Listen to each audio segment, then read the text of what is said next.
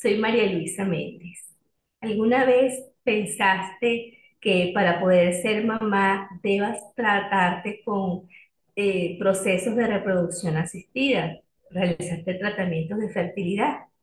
Hace algunos años yo lo viví. Yo pasé por diferentes etapas de reproducción asistida cuando intenté tener un bebé de manera espontánea y el embarazo no llegaba.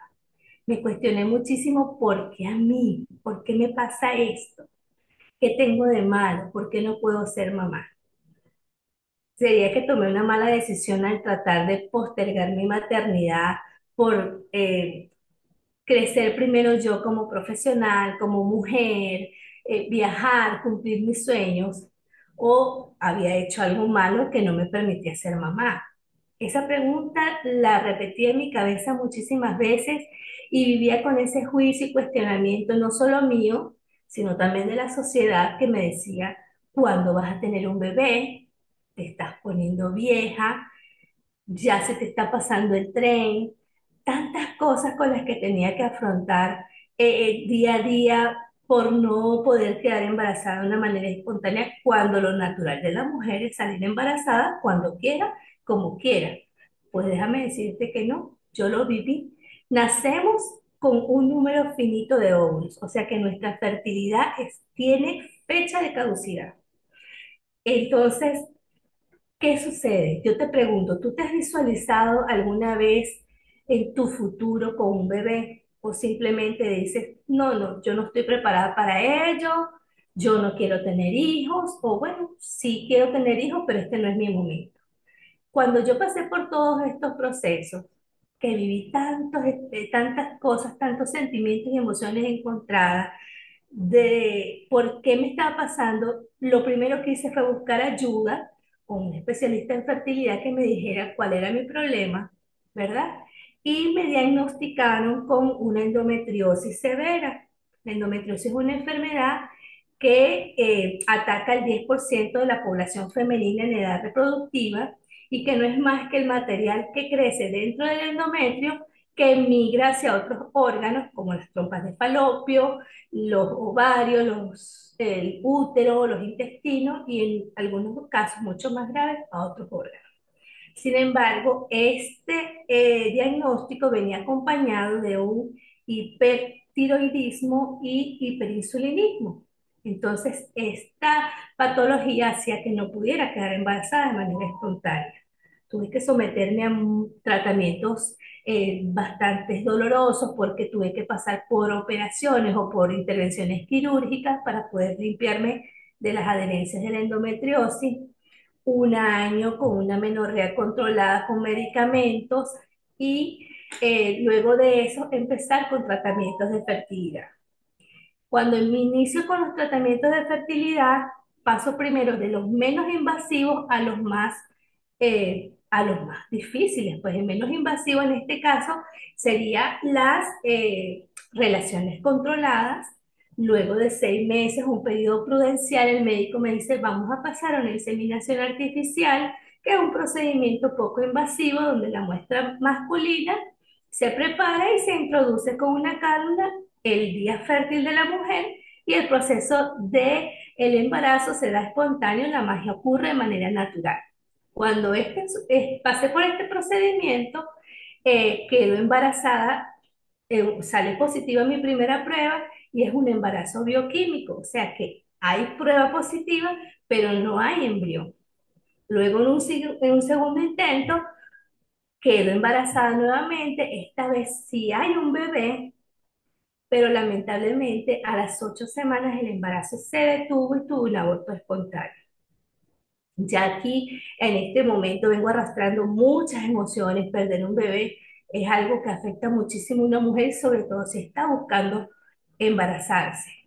Los médicos me sugieren que no siga por ese camino y que pasemos al procedimiento de la fertilización in vitro un poco más eh, compleja, pues amerita el estudio y, y la intervención de muchos especialistas, biólogos, genetistas, especialistas en fertilidad y reproducción humana, que amerita pues que el, trabajo es mucho más complejo. Una vez que me realice una primera fecundación in vitro, no pasa nada, no, no quedo embarazada, realmente el porcentaje de quedar embarazada en el primer intento de fertilización in vitro es menos del 20%, y en un segundo intento quedo embarazada y gracias a Dios hoy tengo a mi hijo que tiene 8 años. Entonces te vuelvo y te pregunto, ¿te visualizas en el futuro con un bebé? A lo mejor me dices sí, más adelante, o me dices no, no quiero. Es importante que sepas, como te dije, que nuestra fertilidad tiene fecha de caducidad. Nacemos con alrededor eh, de 1 a 2 millones de óvulos y a medida que vamos creciendo, avanzando en edad, nuestros óvulos pues van disminuyendo en cantidad. Cuando llegamos a nuestra edad fértil, que es entre los 20 y 35 años, nos quedan aproximadamente entre 150 y 100 mil óvulos.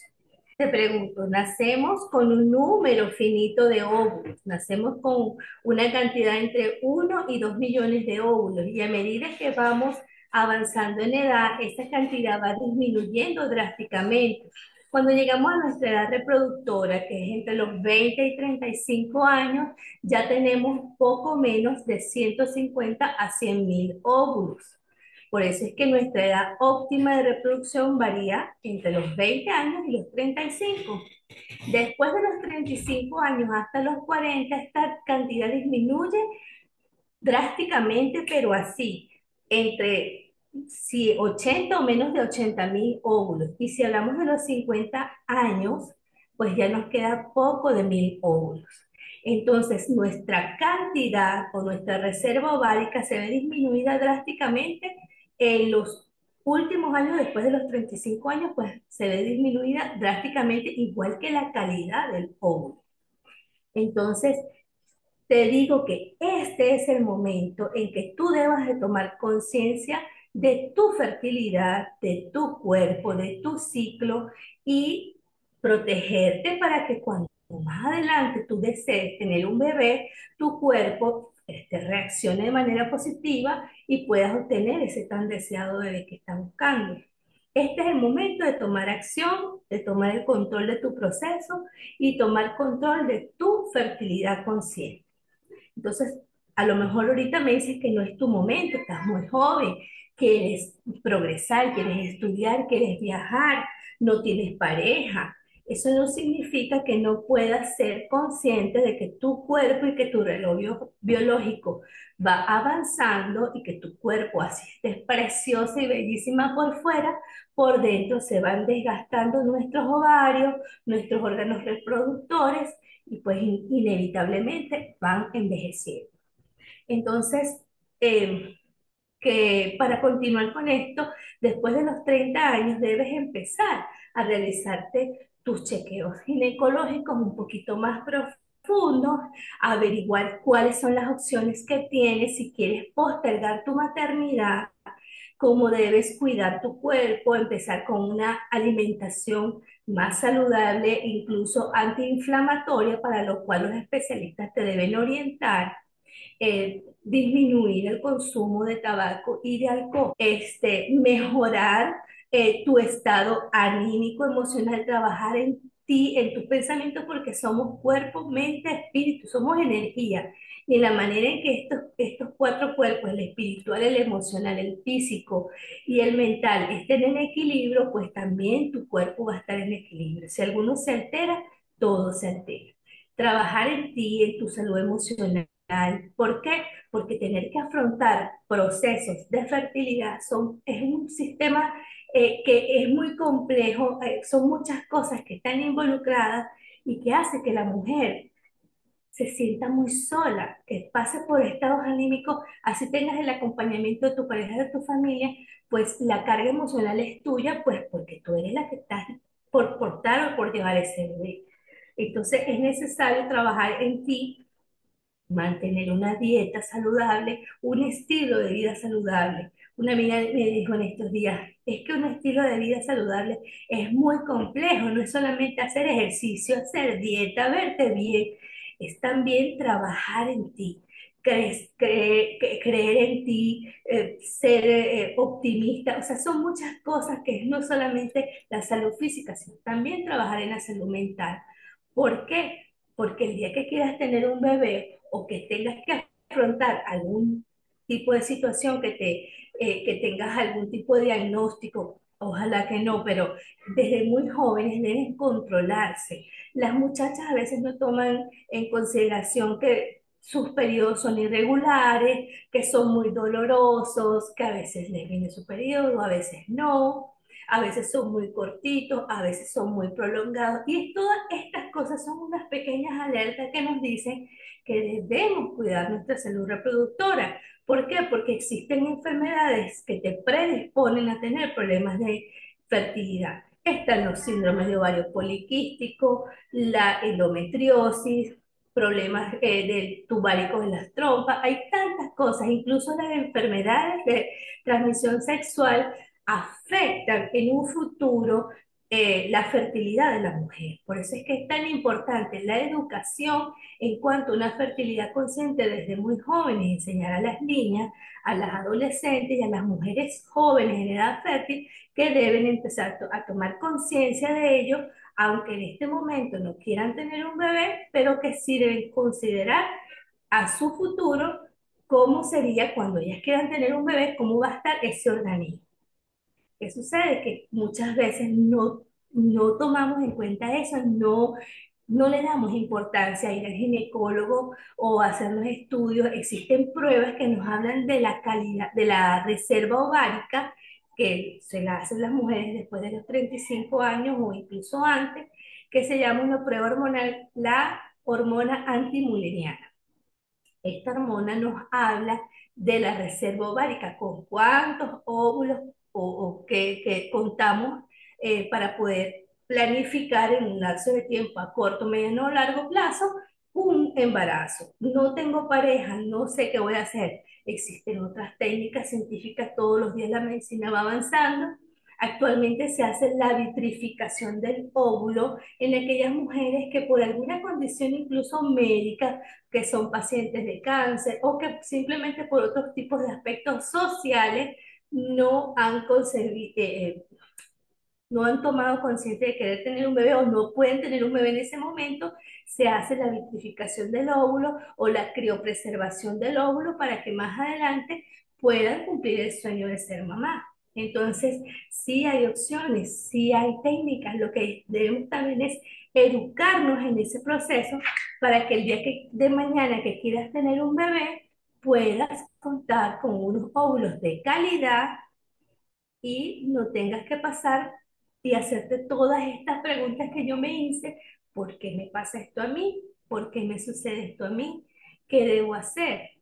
Pelearte con Dios, pelearte con el mundo, pasar por procesos emocionales muy complejos que necesites buscar ayuda. Cuando pasamos por estos procesos es necesario buscar ayuda profesional ayuda psicológica, ayuda terapéutica, incluso hay muchísimos grupos de apoyo, porque, vuelvo y repito, el proceso de la mujer es muy solitario. ¿Por qué? Porque tú eres la que estás viviendo todas esas emociones. Tú eres la que no sabes por qué no puedes tener un bebé de manera espontánea. Tú eres la que estás pasando por un proceso emocional y psicológico muy complejo, incluso por un duelo. Pasas por un duelo eh, eh, de fertilidad. ¿Por qué me pasa esto a mí? Pasas por la ira, por la negación, por la mediación, hasta lograr la aceptación. Pasas por todas las etapas del Entonces, es necesario desde jóvenes concientizar, saber que en algún momento en el futuro yo voy a querer ser mamá, pero desde ahorita yo debo cuidar mi cuerpo, mi fertilidad, mi salud reproductora, mi salud femenina, para que el día de mañana, cuando yo quiera ser mamá, pues cuente con unos óvulos de calidad, tenga la, capacidad de poder eh, crear un bebé de manera natural y espontánea sin tener que pasar por tantos complejos procedimientos de fertilidad. Espero que la información les ayude y eh, como un plus quería invitarlos a ver algunas películas eh, que hablan sobre la reproducción, sobre la maternidad, que de repente les pueda dar una idea de lo que es afrontar la, la maternidad o la fertilidad de, de diferentes puntos. Está una película de, eh, que se llama ¿Qué esperar cuando se está esperando? Donde un grupo de parejas están experimentando de manera diferente lo que es la maternidad. También está una película muy chévere de Jennifer Aniston, donde ella decide ser mamá a través de la donación de esperma y eh, se llama Un papá genial. Hay otra serie eh, para los amantes de los doramas y de las, las series coreanas, hay una serie que se llama o mi bebé, donde la protagonista quiere ser mamá, es soltera y eh, necesita una pareja para poder eh, optar a los procedimientos de reproducción asistida. Todo esto visto desde diferentes perspectivas sociales, porque pues la sociedad coreana es diferente, su cultura, y la sociedad americana, la sociedad latina, pues cada quien tiene su propio proceder, ¿no? Espero que les haya gustado la información y por aquí me despido.